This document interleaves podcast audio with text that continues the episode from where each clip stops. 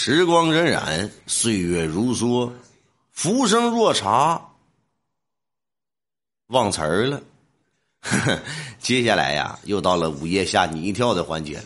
今天呢，来给大家讲上这么一个故事。分享者是咱们的听友朋友，名字叫做兔子等着瞧。灵异这种事儿啊，怎么说呢？碰上的人都不敢相信是真的。也是啊，总认为可能是自己睡懵了，或者是做梦了。哎，说给别人呢，一般人都不会信。还你要是跟谁说，别人都会跟你说：“啊，你那是做梦了，你那是发烧了吧？你没睡醒呢吧？”哎，诸如此类的话。所以呀，就算我亲身经历的事儿，一般呢，我不会选择跟谁去说，跟谁去分享。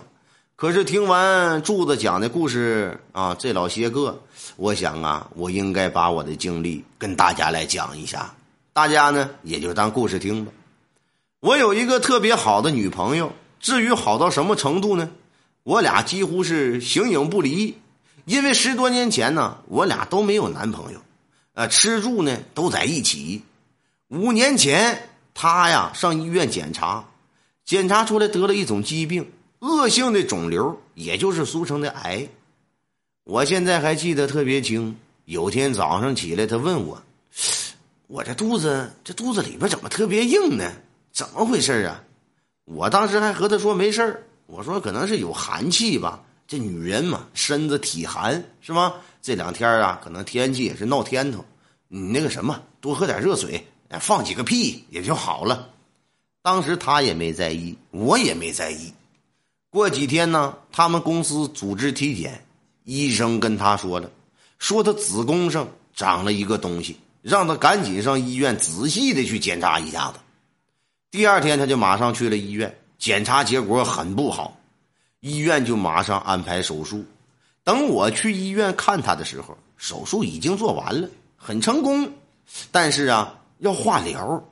其实那会儿啊，我就已经感觉这个病情应该是很严重了，但是我这个女朋友啊还是很乐观，我也安慰安慰了她，让她好好养病吧，别的什么都没想啊。你的男朋友在外面，你放心吧，我会给你照顾好的啊。你就诸如此类宽慰人的话呗。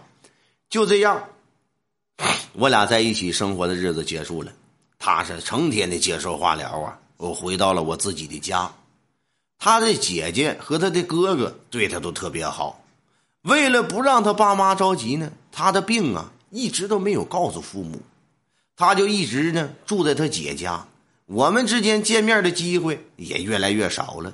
在随后的这几年当中，我交往了男朋友，结了婚，生了孩子，可是他还是那样，每天和病魔在做斗争啊！你想啊。哪个大小伙子愿意娶一个得了癌症的女孩我在生孩子之前呢，他来找过我，说着说着呢，还哭了，说他现在好害怕，因为呀，癌细胞已经扩散了，他不知道还能活多久。我也当时也不知道该怎么安慰他，只能是女人嘛，都是水做的，坐在一起陪他一起哭。他临走的时候啊，给了我两千块钱。说是等我生孩子的时候啊，他就不来了，这就算是给孩子的一个红包吧。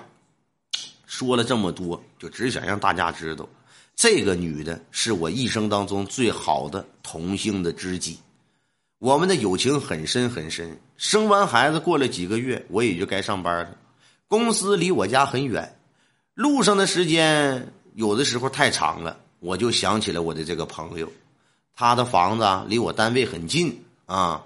他跟我说一下，嗯，我就呢，呃，先住他的房子吧，呃，因为他得病了之后呢，一直住他姐姐家，他的房子也一直空着。他跟我说完呢，怎么说呢？呃，就把钥匙交给了我了，说你这房子也挺小，也挺窄的，你这也结了婚了，家里又要添小孩了，是不是？你就住我这儿吧。他那个房子倒是挺熟悉，因为我俩之前一直住在这儿。又过了有一年之久吧。他的病啊是越来越严重了。二零一六年的年初，我去这个医院看他，基本上啊就已经没有什么人样了，整个人就跟个骷髅似的。他跟我说说他爸前天的时候过世了，我当时一听都惊住了。我是真怕他受不了这个打击呀，又是再一次的安慰安慰了他。转眼之间又过了两个月，春节到了，我记得应该是初五的那天早上，他姐姐给我打个电话，告诉我一个不幸的消息呀，就是他我的这个好朋友终于还是走了。其实死亡啊是早晚的事，对于他来说呢，也算是一种解脱吧。追悼会的时候我去了，再看他一眼吧。随后的事情啊，简直就颠覆了我的科学观。我记得应该是他走的第二天，我老公出差不在家，家里有孩子和保姆。晚上十点多，我躺在床上睡不着，不知道为什么，就是不敢闭上眼睛。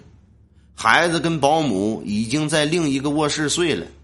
就在我迷迷糊糊、迷迷糊糊的时候，就听见客厅里边咣当一声，吓得我当时就是一激灵，我也不敢起来，也不敢睁眼看。一会儿保姆出来了，就叫我让我出去，我就说我不出去。外面你就怎么回事？你告诉我吧。保姆说洗衣机上放的那颗大白菜掉地上了，还滚出去一米多远。首先呢，洗衣机是滚筒的，上面是平的；其次呢，大白菜四五斤那么重，没人碰它，怎么可能掉地上呢？还滚了那么远。我当时为了不让自己害怕。我就说，那肯定是是楼上或者是楼下跺脚震的啊！你这放放回去吧。但是说实话，楼上啊、楼下一直都很安静，根本没人走动，也没人打闹。在这个时候啊，心里边就挺忐忑、挺害怕的。我我就跟保姆说了，我说那个这么的吧，我和孩子呀，咱们三个搁一个屋，我我上你这屋睡来。我们三个搁一个屋，可是我还是感觉到害怕，但是总归是要累了，迷迷糊糊就在昏昏欲睡的时候，这个时候，我就觉得我的旁边床的旁边站了一个人，穿着一个宽大的大长袍子，披散的头发我也看不见脸，当时我就觉得特别害怕，我还当时好像是壮着胆子还张嘴和他说了话了，我说。你你是娟儿吧？你是不是想和我说点什么呀？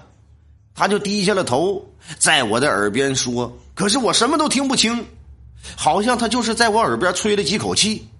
我实在是太害怕了，就开始叫，大声的叫。马上我就醒了。醒了之后，我才知道这是一个梦。可是仔细的一回味，又不像是个梦，太真实了。我实在是没法睡了，就连刚才在梦境当中的那种室内的光线都是一样的，在床上坐了大半宿，这是第一天的事第二天，重复的事情又来了，还是十点多，同样是害怕睡不着，又听见咣当一声，还是保姆胆子大，他出去一看就又笑了，说：“你这是要干啥呀？”我问保姆：“我说这什么玩意儿？又是什么倒了呀？”他说是给孩子洗澡的澡盆又倒了，你说奇怪不奇怪？我家的澡盆是卡在两个柜子中间的，那你没人碰它，它怎么可能倒呢？算了，有了头一天的经历啊，我也就不想了。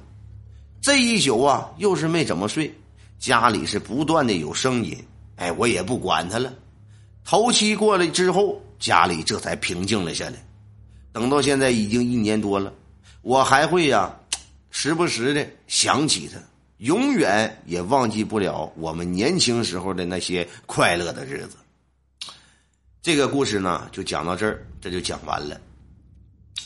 嗯，在这里呢，咱们来首先先来剖析一下这件事情。首先呢，先为咱们这个朋友啊，兔子这个朋友叫娟子的英年早逝啊，表示深深的缅怀以祭奠。呃，但是呢，就像你说的。人呐，固有一死，只是时间问题。有可能对于他来讲，这也是一种解脱。